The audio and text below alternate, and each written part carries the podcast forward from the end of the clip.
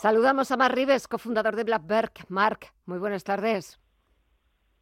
Muy buenas tardes. Bueno, echamos un vistazo a los mercados y a la espera de que conozcamos al cierre de Wall Street los resultados de dos de las primeras de las tecnológicas en Estados Unidos, de las grandes, de las gigantes, Microsoft y Alphabet.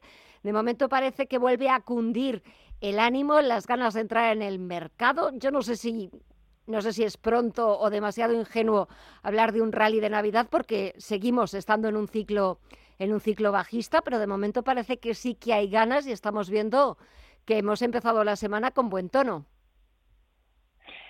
Sí, la verdad que ya te venía comentando que el nivel de sobreventa acumulado en los mercados de deuda pues no era normal ni razonable.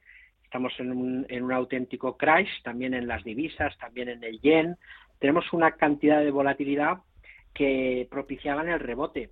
Lo que estamos viendo ahora es que los resultados de las compañías, pues lógicamente están siendo en general, en general eh, positivos, ¿no? Y eso le da alas a que el rebote continúe. Ahora, de aquí a final de año seguramente tendremos idas, venidas y vamos a ver cómo termina, pero desde luego es esperanzador el rebote que, estamos viendo, ¿no? Eh, ¿Qué esperáis en Blackbird de las cuentas de, de, los gigantes tecnológicos? Mañana Meta, Apple y Amazon. El jueves.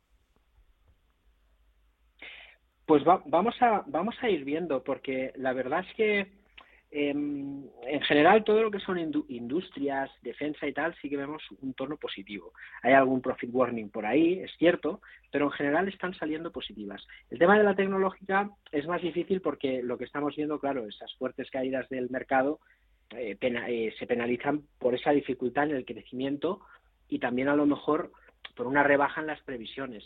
Eso yo creo que nos va a marcar claramente la capacidad que va a tener el mercado de rebotar. Porque si digamos que la contracción de beneficios no es tan profunda como se espera y no hay profit warnings, a lo mejor tenemos una sorpresa positiva. Pero bueno, vamos a valorarlos poco a poco y, veremos ¿eh? si, este tono positivo tiene continuación, pero pinta que sí.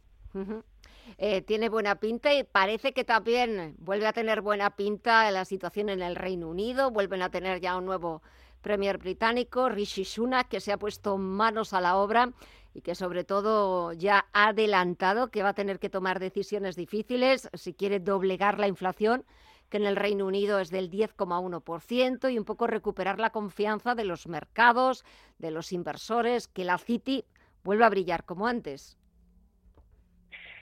Sí, será difícil, al menos a corto plazo, pero, pero bueno, vamos a ver si ese, si ese cambio de esta el nuevo primer ministro eh, premier británico, que parece que es del agrado del mercado, lo es con, con, con, decisiones, ¿no? Es decir, no es tan importante que bajen o suben los impuestos como que propongan un plan, un plan que sea creíble y que pueda ser fácilmente aplicable y que lógicamente eh, sea algo razonable, ¿no?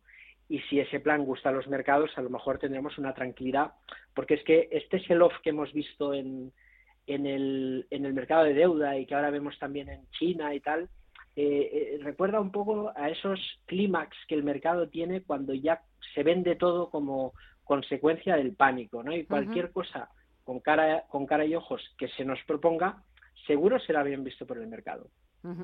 Banco Central Europeo, nada, quedan apenas dos días para, para la reunión eh, de Christine Lagarde y de los suyos. Eh, encima de la mesa, otra subida de tipos de interés aquí en la eurozona, quizás también de 75 puntos básicos, como la vez anterior y también como está haciendo la Reserva Federal, a la que le queda poquito menos de un mes para que de nuevo vuelva a reunirse. Sí, la verdad que mm, sabemos que es el foco de, atención, sobre todo la Reserva Federal, porque no olvidemos que está el cierre del viernes fue propiciado por ciertos rumores de que pueda haber, no ahora, pero sí empieza a haber el discurso de, de pisar el freno en la subida de tipos y el famoso pivot de la Reserva Federal, y eso parece que anima a los mercados. Cualquier mensaje que venga en contraposición de esa normativa veremos otra vez la volatilidad en el mercado, ¿no? Y por lo tanto es muy importante. Lo que esperamos por, por parte del, Banco Central Europeo, yo creo que ya está perdiendo mucha credibilidad. Es cierto que para los bancos em, lo que haga el Banco Central Europeo con la facilidad de depósito va a ser clave porque eso va a marcar eh, los márgenes del sector financiero. Estamos viendo ya una previsión del 1,50 cuando veníamos del menos 0,50% al más 0,75, ahora un 1,5. Cada vez los bancos tienen unas condiciones financieras más adecuadas para generar beneficios, ¿no? Y de hecho no es de extrañar que estamos viendo una vuelta generalizada en todo el sectorial, ¿no? Que ahora mismo es uno de los más fuertes. Así que vamos a ver si el, si el BCE no decepciona, veremos continuidad en, el rally de los bancos, de las compañías financieras y, por qué no, de la bolsa en general. Mañana aquí cuentas de Santander e Iberdrola. ¿Qué números, qué números manejáis? Pues mira, lo que nosotros vamos a escuchar muy atentos del Santander, porque está cotizando con debilidad respecto del sector, es más que el resultado en sí, eh, la perspectiva de futuro.